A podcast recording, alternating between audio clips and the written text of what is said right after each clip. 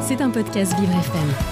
Tout de suite, c'est l'heure du reportage différent de Marie Aimée qui s'est rendue à l'inclusive, à. Je devrais le savoir, j'y étais pour nous parler inclusion des femmes handicapées. Bonjour Marie. Bonjour Dominique.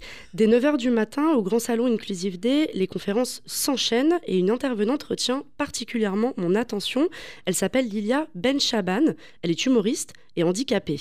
Elle est atteinte d'albinisme oculocutané, une anomalie congénitale qui consiste en l'absence de mélanine dans le corps, mais elle est aussi malvoyante. Parler de son handicap sur scène et en rire, c'est un moyen de dédramatiser, mais c'est aussi un moyen d'informer. Et même si sur scène, elle se dit à l'abri des discriminations, ça n'a pas toujours été le cas. Moi, j'ai vécu des, moments un petit peu compliqués euh, quand j'étais à la fac parce que bah, forcément, j'ai un handicap invisible. Les profs avaient un peu du mal à, croire, entre guillemets, ce que, ce que j'étais. Ils avaient tendance à se dire, ouais, je pense qu'elle voit plus que ce qu'elle dit ou ce genre de choses. On me disait, je pense que tu es handicapé quand ça t'arrange. Déjà, c'est une femme, donc bon, bah, on l'écoute moins. Elle est en situation de handicap, bah, je pense qu'elle a moins de trucs intéressants à. C'est dommage. Double peine, femme et personne en situation de handicap, bien sûr.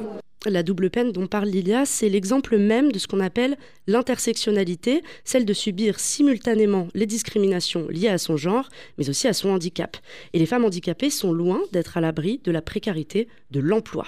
Le rapport de mars 2022 de l'Observatoire de l'emploi et du handicap affirme que seules 4 femmes reconnues handicapées sur 10 sont actives professionnellement, la majorité étant en dehors du monde du travail pour des raisons de santé.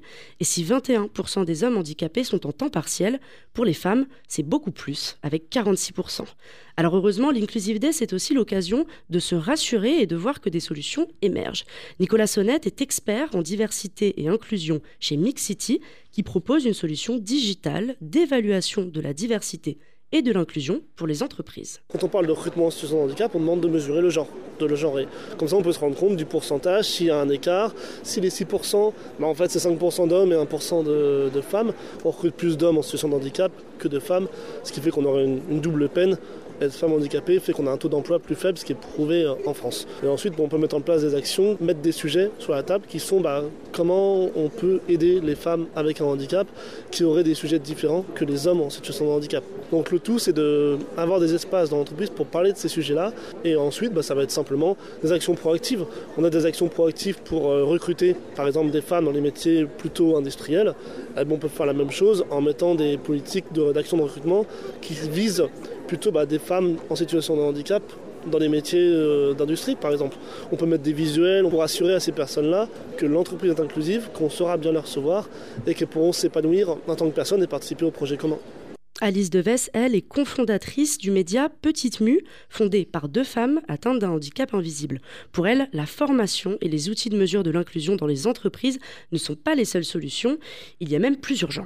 Ça passe en premier par la sensibilisation. C'est hyper important parce que il y a de la formation, l'accompagnement souvent des entreprises, mais en fait tant que l'entreprise n'est pas sensibilisée ou n'a pas compris l'enjeu euh, de ce problème-là, bah, il n'y aura aucune action qui, est réalisée. Moi je dirais d'aller plus se diriger vers des entreprises euh, plus engagées. En fait, après il faut voir derrière les politiques handicap parce qu'il y a plein d'entreprises qui font des fortes politiques handicap, mais derrière il n'y a rien. Demander peut-être sur LinkedIn à des employés comment euh, eux ils ressentent cette politique et si ça fonctionne et ça ça peut être une solution pour aller dans un environnement plus safe.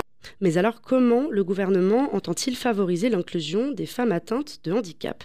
La ministre chargée de l'égalité entre les hommes et les femmes, de la diversité et de l'égalité des chances, Isabelle Rome, était présente sur place et elle a pu nous répondre. J'ai ce focus de penser aux femmes porteuses de handicap et dans le plan euh, égalité femmes-hommes que j'ai euh, présenté au Conseil des ministres le 8 mars, il y a justement toujours ce souci de, pouvoir s'adresser à, des femmes en situation de vulnérabilité. Je pourrais parler par exemple des violences faites aux femmes, puisque nous savons que les femmes en situation de vulnérabilité sont encore deux fois plus souvent victimes que les autres. Et c'est pourquoi, euh, par exemple, nous avons décidé avec ma collègue Geneviève Et puis le ministre de la Santé aussi François Braun de généraliser le dispositif Andigynéco par exemple qui permet d'avoir des consultations gynécologiques dans tous les établissements spécialisés et puis aussi s'agissant de la formation aussi des personnels de mieux les sensibiliser à la vulnérabilité. J'ai employé tout à l'heure le terme de bien-traitance et j'aimerais bien, j'aime, je voudrais être la ministre de la bien-traitance de toutes les femmes et aussi de toute la société.